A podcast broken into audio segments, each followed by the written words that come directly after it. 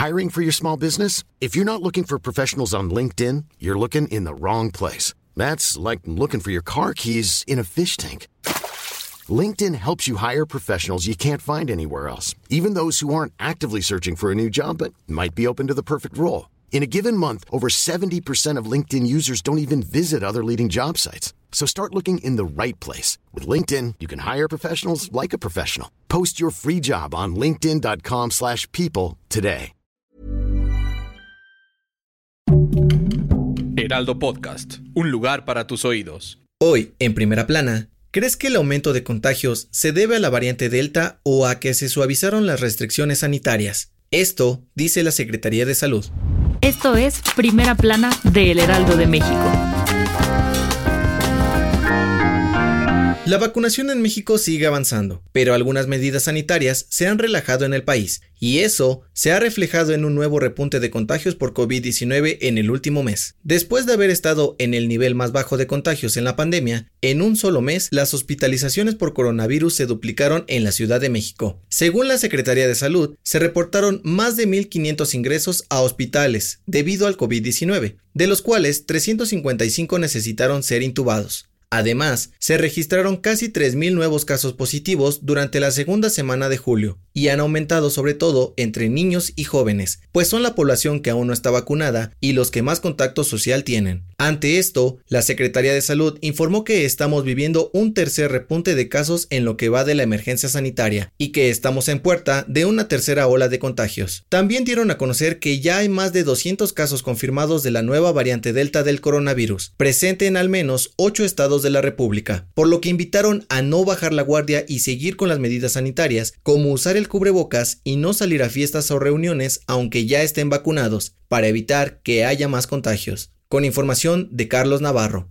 Si te gusta Primera Plana, no olvides seguir nuestro podcast en Spotify para estar al día de las noticias más importantes.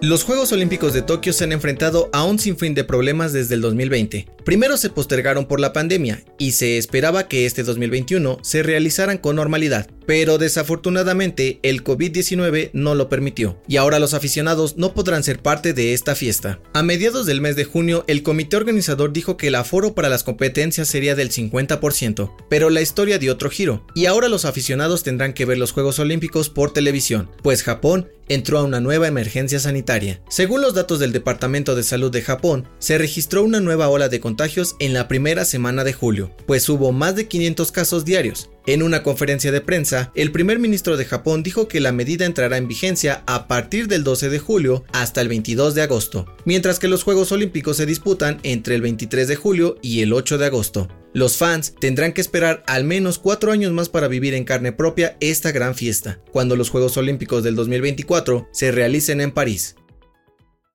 En otras noticias, por cuarto mes consecutivo, la inflación aumentó en 0.58% y se colocó en 5.88%. El INEGI dio a conocer que los productos y servicios que más aumentaron su valor fueron el transporte aéreo, el gas LP, la gasolina premium y el pollo. En noticias internacionales, luego de 14 días de labores de rescate, las autoridades de Florida pusieron fin a la misión de búsqueda de personas en el edificio que se derrumbó en Miami el pasado 24 de junio. La cifra confirmada de muertos es de 54 y 86 personas desaparecidas. Y en los espectáculos, tras más de un año de espera, por fin se estrenó la película Viuda Negra en cines y a través de Disney Plus. Esta es la última participación de Scarlett Johansson como Natasha Romanoff en producciones de Marvel. El dato que cambiará tu día.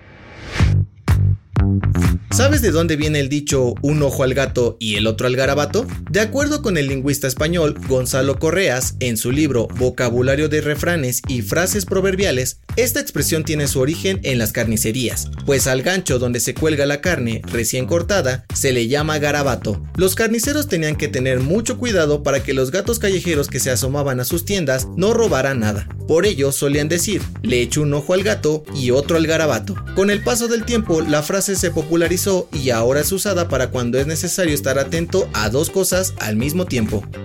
Esto fue Primera Plana, un podcast de El Heraldo de México. Encuentra nuestra Primera Plana en el periódico impreso, página web y ahora en podcast. Síguenos en Twitter, arroba Heraldo de México, Instagram, arroba El Heraldo de México y encuéntranos en Facebook y YouTube como El Heraldo de México. Hasta mañana.